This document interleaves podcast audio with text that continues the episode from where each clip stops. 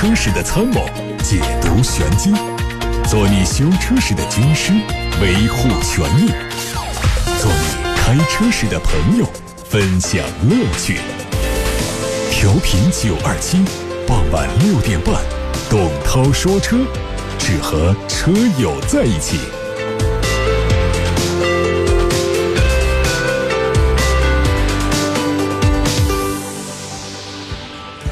各位，接下来的时间听到的是董涛说车。看资讯，奔驰计划在今年年底之前，把旗下的插电式混动产品在所有级别当中扩充到十款之多。奔驰将在未来的插电式混动车当中配备更大的电池组，纯电续航里程也会扩大到八十公里左右。到二零二零年，他们计划推出二十款插电式混动车型。在二零二五年的时候，来自电气化车型的销量可以占到百分之四十，包括插电式混动、四十八伏微混以及纯电动。奔驰希望等到市场成熟之后再发力纯电动产品，但未来会把所有的产品线都电动化。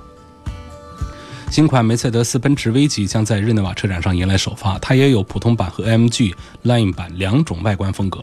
可以开启顶棚的 Mark Polo 版也会一起推出。普通版对前杠做了调整，更换了全新的轮毂，内饰只换了奔驰招牌的。涡扇式的空调出风口提供了钢琴、烤漆、乌木等多种材质的中控面板来体现它的豪华感。动力方面会用2.0升的柴油发动机，传动方面匹配九速自动变速器，V250D 和 300D 都会提供四驱。标致的全新一代208也会在日内瓦车展上发布。除了普通的燃油版之外，纯电动的 E-208 也会一起出现。新车基于标致的 CMP 模块化平台打造，外观采用了最新的家族风格，整体造型非常精致。这台车用的是 1.2T 的三缸汽油发动机，并且分成了三种不同动力输出的版本，匹配五速手动、六速手动以及八速的自动挡。柴油版呢，用的是1.5升的四缸柴油机。纯电动版本的最大续航里程是三百四十公里。大众 ID 两厢车是基于大众全新的 MEB 纯电动平台打造的纯电动车，它有三个版本，续航里程分别是三百三、四百五和五百公里。大众汽车目前的电气化移动出行部门主管透露说，和特斯拉 Model 3推出的策略很相近，大众将率先生产最高续航里程版本的车型。新车会在今年九月份的法兰克福车展上展出，定价可能是三万欧元。雪佛兰迈锐宝 XL 五三五 T 正式上市，售价是十五万四千九到十七万四千九。它的外观和中期改款之后的迈锐宝 XL 保持一致，同样是推出了普通版和 Redline 版两种外观。现款的五五零 T 用二点零 T 发动机，而这次推出的三款五三五 T 用的都是一点三 T 的三缸机，搭配 CVT，排放是国六。今年三月三十一号之前买新车还会获赠一点四万的首付，或者说首年五十万第三方责任险等等优惠的政策。源于业绩和债务的压力，捷豹路虎日前曾经对外宣称寻求十亿美元的融资以渡过难关。而此前有媒体爆出，长城汽车正在接触塔塔汽车，目的是为了收购捷豹路虎。最近又有消息说，印度塔塔没有寻求分离捷豹路虎股权的计划。据知情人士表示，塔塔不愿意放弃捷豹路虎的业务控制权，可能会更倾向于从战略伙伴或者说主权财富基金等投资者那里寻求新的股本。目前，塔塔汽车拥有捷豹路虎百分百的股权。外媒说，上汽集团将在二季度带着名爵品牌进入到印度。截至目前，名爵汽车印度分公司已经投资了二十多个亿人民币。它收购了通用汽车在印度。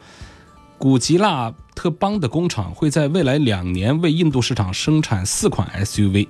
明确计划五到六年之内在印度的销量会达到二十万辆。目前，他们正在考虑追加三点五亿美元投资，在印度建立第二家工厂。官方说，建立新工厂需要大概两年的时间。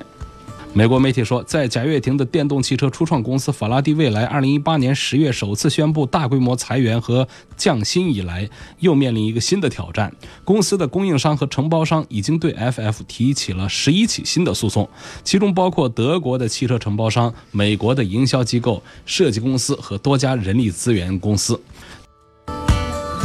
现在我们来看大家的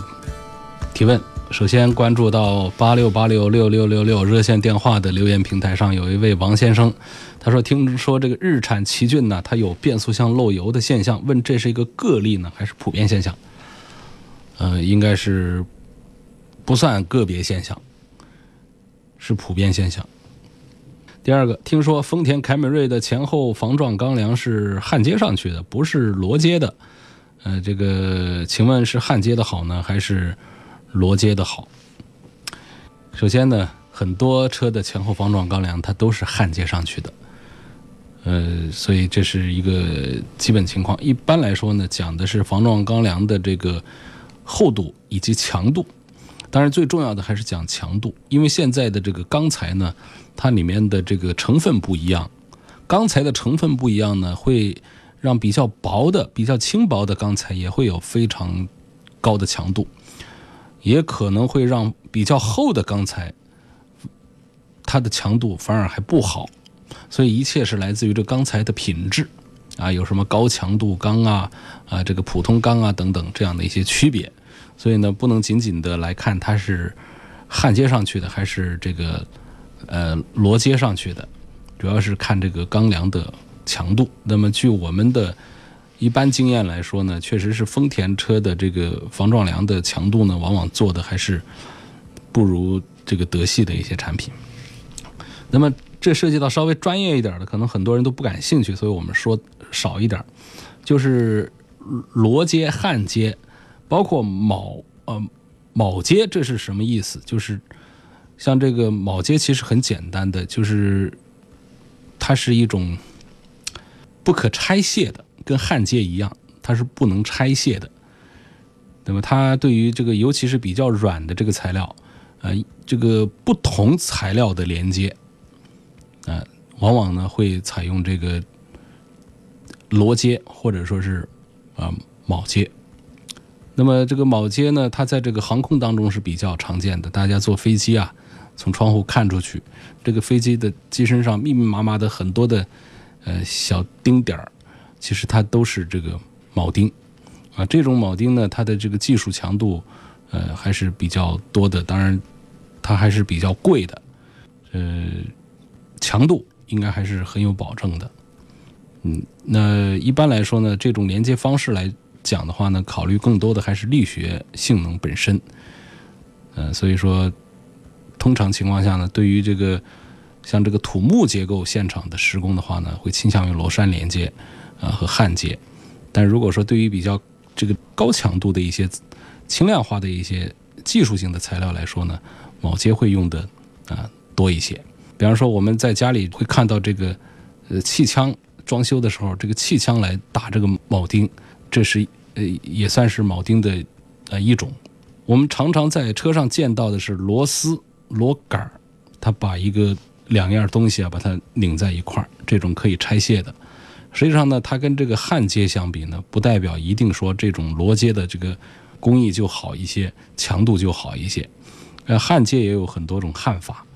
包括不同的材料，它可能会包括我们过去常常听说的，呃，大众车喜欢用激光焊接，那么这种的强度就是啊非常高的，它要比这个螺栓的连接呢强度还要更好一些，所以这个不是那么简单的。这位朋友的这个关注点就是它不是这个螺接的，不是螺栓上上去的，它是焊接上去的。嗯，他觉得这个就一定不好，所以关注的点呢，应该是这个钢梁本身它的强度怎么样。那防撞钢梁起的作用就是，当有这个猛烈的碰撞的时候呢，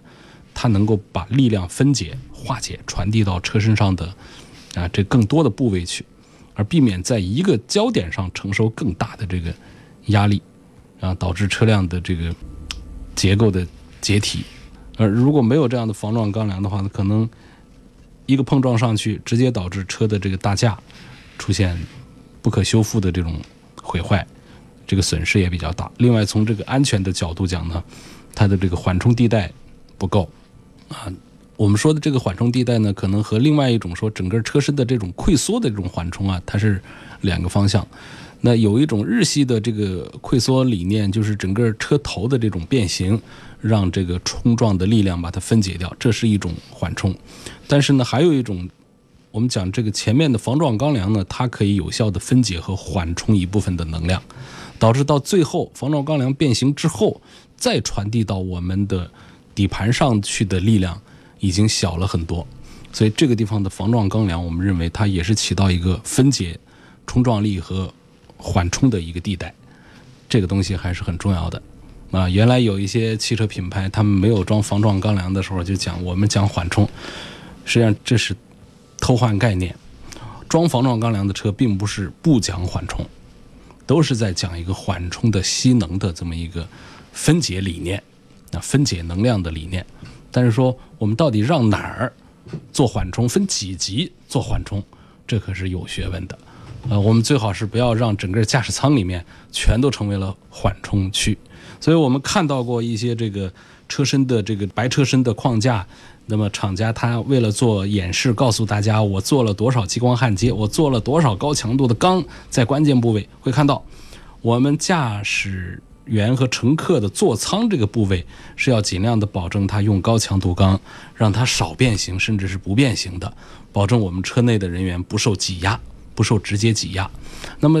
像这个其他的像车头、车尾的部分，用一些。容易变形一点的钢材的话，它其实是真的是为了分解能量，让我们的人呢在车里面呢不至于说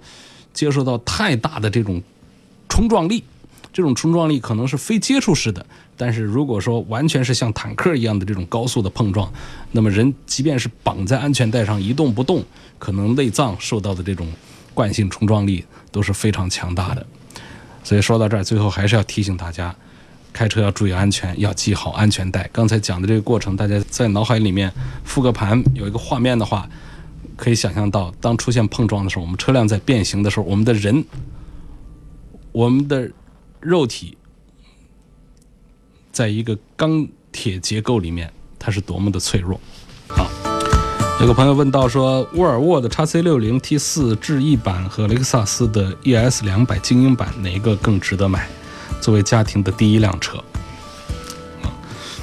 嗯，买家庭的第一辆车，往往这个独立的汽车价值观可能还没有形成取向，可能车主会希望这车各方面都很好，比较全面，比较全能，但是呢，往往都不容易办到，尤其是沃尔沃 x C 六零和雷克萨斯的 ES 这两个车是办不到各方面都很全能的，甚至说在三十万元这样的一个价位的话，都是很难找到。呃，这样需求的车的，x C 六零和 ES 都是这个价格段位的车。虽然说 SUV 和轿车它不能横平啊，呃，沃尔沃 x C 六零是 SUV，雷克萨斯 ES 是轿车。但如果说你关注这两款车，一定是要选一款的话，我可能会推荐雷克萨斯的 ES，呃，更适合这位提问的朋友。但是并不是在讲。ES 两百它就是一部好车，我只是觉得可能会更适合它，因为我我往往会觉得，就是你在关注这个雷克萨斯的人，应该就是雷克萨斯的用户，我就会觉得它很适合你。但这句话不适用于其他的品牌，那不适用于其他的大众啊、通用啊、福特啊，呃，这个其他的各项品牌，就单单的是说雷克萨斯这一个品牌，我是有这样的感觉的。雷克萨斯，呃。不管是它哪一个车吧，不仅仅是指它的 ES，它给了充分的理由，让人心甘情愿的放弃动力，放弃性能，去死心塌地的追求舒服、舒适，而且做的很有说服力。作为一辆雷克萨斯 ES 呢，它最能打动你全家人的就是它舒缓的车厢氛围、优雅的乘坐质感。那么沃尔沃的这个 x C 六零呢，它的安全配置很全。呃，环保表现也很全能，但是这两个主要卖点在雷克萨斯 ES 面前也是没有办法明显的胜出的。它驾驶乐趣也比 ES 足，但是车主们恐怕也并不看重。而且在这个偏硬的悬挂，在很没有档次感的这个操作手感体验上，这个一下子啊，叉 C 六零就跟这个 ES 拉开了舒适性的差距，ES 的舒适性要好一些。所以，如果说你呃，买了这个叉 C 六零的话，一个关注雷克萨斯 ES 的人，往往就会后悔。想换个车，在途观的丝绸之路版和新出的途昂之间不知取舍，都想买两驱的纠结当中，希望比较这两款车。呃，途昂就是大一些，但确实是从这个价格来看呢。呃，要比花十几万买一个途观呢，好像是要划算一些。这个没有太多的这个比较的这个意义啊，因为确实他们的这个定位区别还是比较大，价位区别也都比较大。途昂就是大，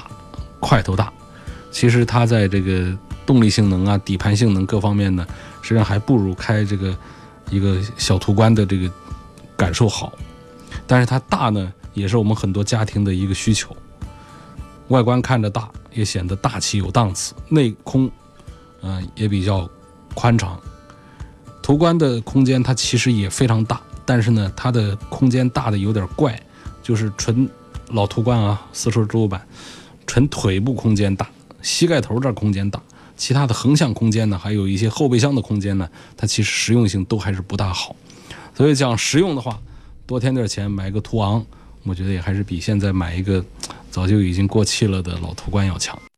您正在收听的是董涛说车。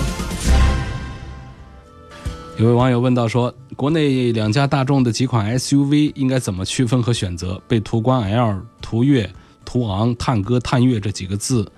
几个名字弄懵了。这个其实也挺有规律的。探开头的是一汽大众，途开头的是上汽大众，不要进错了 4S 店。那么这五款 SUV 的底盘技术、动力总成基本一样，只不过上汽大众的车尺寸大一点，本土化彻底一点。一汽大众的车呢，基本是源自这个欧洲的原型车打造，它更加注重原汁原味的性能表现。上汽跟一汽之间一直是这个传统关系，一直就是一汽大众引进的技术领先于上汽大众，但是反过来呢，它销量呢，它没有上汽大众的高。比如说迈腾和帕萨特的关系。呃，高尔夫和朗逸的关系就是帕萨特销量好过了一汽大众的迈腾，那么上汽大众的朗逸销量就好过了一汽大众的高尔夫，啊，这就是一个本土化，这个车子做大做本土化之后的呃成果。一汽大众的这个探歌跟上汽大众的途岳都是一个平台的，呃，如果说喜欢运动气质的话呢，就应该选这个一汽大众的探歌。如果舍得买顶配的话呢，这个探歌还有这个在技术上的一些优势，包括它的四驱，还有这个 DQ 三八幺变速箱。那么对空间要求高一点的家庭的话呢，一般都会选上汽大众的产品，比如说途岳啊，途岳它就比这个探歌要明显大一号，但是呢，它身上那个 1.4T 的这个发动机啊，只匹配了干式双离合变速箱 DQ 两百。啊，刚才说的 DQ 三八幺，它就是一个很强大的一个湿式的双离合变速箱。DQ 两百这个型号就是大众的干式双离合变速箱的型号，所以我们把它当做一个缺点吧，就是上汽大众的途岳上的 1.4T。那么探岳和途观 L 呢，也是竞品关系，嗯，他们都处在同一个平台，产品的趋向还是像探歌和途岳那样分的。就是，呃，探岳呢更加的小一点，运动一些；途观 L 呢更加大一点，舒服一点。反正一句话吧，就是懂车的就买一汽大众的探歌、探岳；懂生活的就买上汽大众的途岳和途观。那个途昂就不点评了，就给三个字儿，就代表了它的全部：巨无霸，就是大。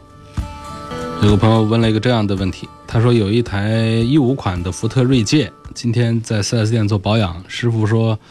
这个发动机的这个侧盖有漏油，那从痕迹来说呢，应该是有几个月了，因为橡胶老化导致的，需要重新打个胶，工时费、材料费一起要一千五。嗯，秦先生说，我车从买到现在三年多时间，跑了六万多公里，我问这师傅，这是普遍现象还是个例？呃，师傅说是一个个例。那么这消费者就问了，他说：“怎么刚过质保，呃，三年十万质保刚过，就出了这个个例的老化？那是生产的时候胶没打好呢，还是胶的牌子用的不同呢？他觉得有点像这个制造生产这个车就出现了这个个例瑕疵。那么这样的问题造成损失是不是由车主来承担？但如果是生产过程当中出现的装配瑕疵和这个原材料瑕疵、零部件的瑕疵。”出现损失当然是应该由厂家来买单，但是我们证明不了这一点，这是关键的。所以说，在这个车间里面生产的车呢，个体差异，大家各个厂家尽量在缩小，但是不可避免有个体差异。有的人呢，他的车啊，呃，一直没有什么故障，这可能不仅仅是他的人品好啊，开的用的比较用心，嗯，比较节省，也比较爱护。那确实还有可能是他的运气比较好，就是这车呢，他的这个装配工人那一天的心情比较好。比方说，像很多这个这个发动机的这里头的有一些装配，它不一定是全自动，它需要有一些人工的啊操作，这当中出现个体差异是有的。我要说的是，我们没有办法在几年之后证明这一点，而且尤其像这种个例，看到来自八六八六六六六六留言板上的问题，希望从性价比方面对比一下凯迪拉克的。XT 五两驱豪华版和四驱豪华版，另外呢还有本田冠道的三七零二点零 T 九速，我的预算是三十二万左右，希望推荐一个性价比高的 SUV。嗯，那这样讲性价比高，恐怕还是凯迪拉克的这个 XT 五还算是性价比不错的，因为本田的冠道这个车呢。呃，你买到它的这个三七零，买到这个高配上去的话，其实也行。但是，我总觉得好像不该花三十二万的预算来，呃，买一个冠道。我认为应该是买它的这个低配的会比较好一点。买它的这个顶配啊，显得性价比不足。但是呢，同样三十二万，你买它的这个低配的凯迪拉克 ST 五，这个就显出了性价比。嗯，至于说在这个。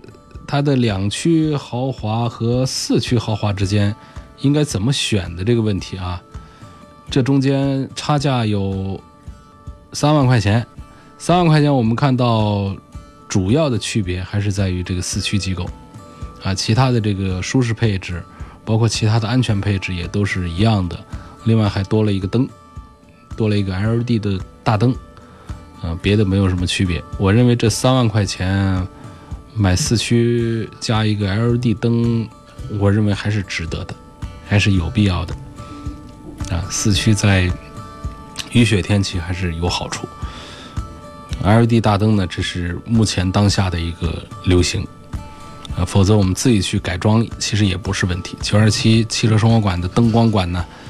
不就改的挺好吗？但是呢，它原车的这个 LED 灯呢，它的这个质保啊。它的品质各方面也是比较可靠的，所以我认为花三万块钱买它的四驱版吧，二八 T。下面的问题，希望推荐一个十五万左右的小的 SUV。我就是主要在空间和油耗维护方面比较关注，关注这个 XRV 跟大众的探歌应该怎么选。这个价位呢，关注空间，并且关注这个油耗维护成本的话，那还是应该首选。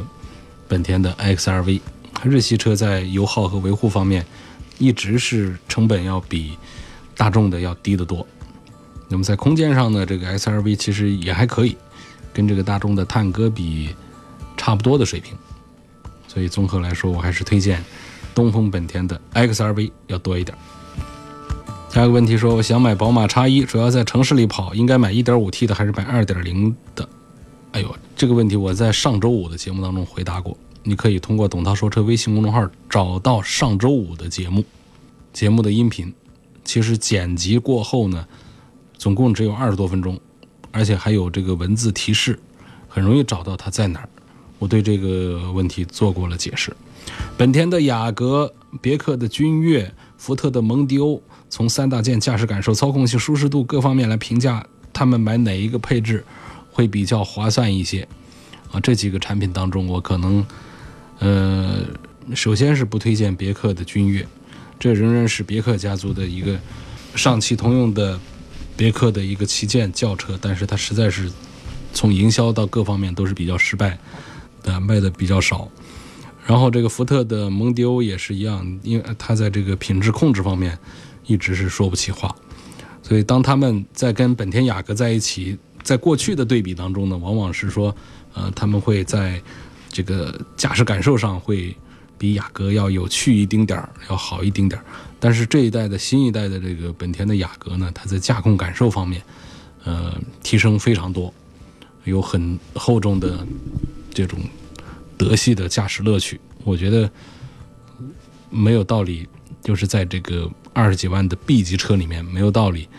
说，呃，从驾驶感受、舒适度这个层面上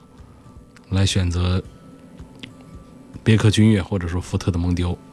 应该是本田的雅阁还是明显的要有优势一些。想买这个宝马的五三零，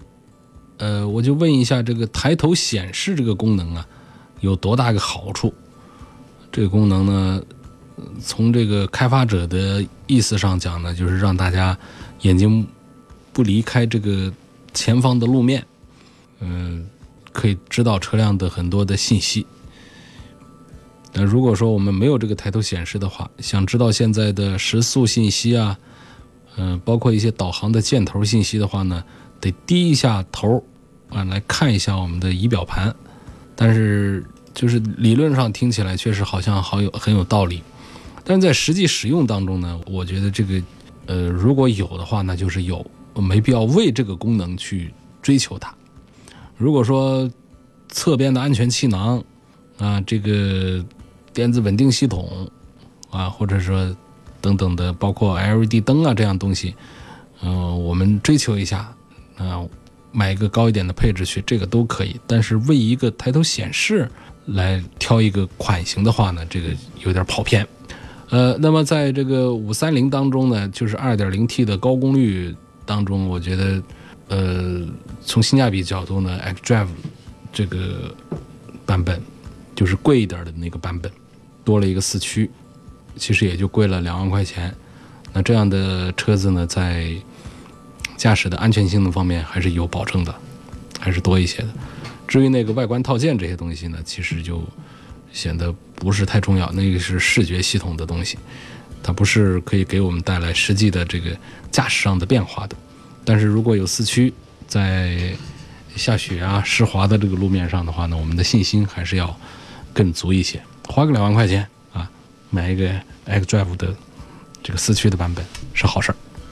有朋友希望我说一说天津港买车的套路。天津港买车的套路，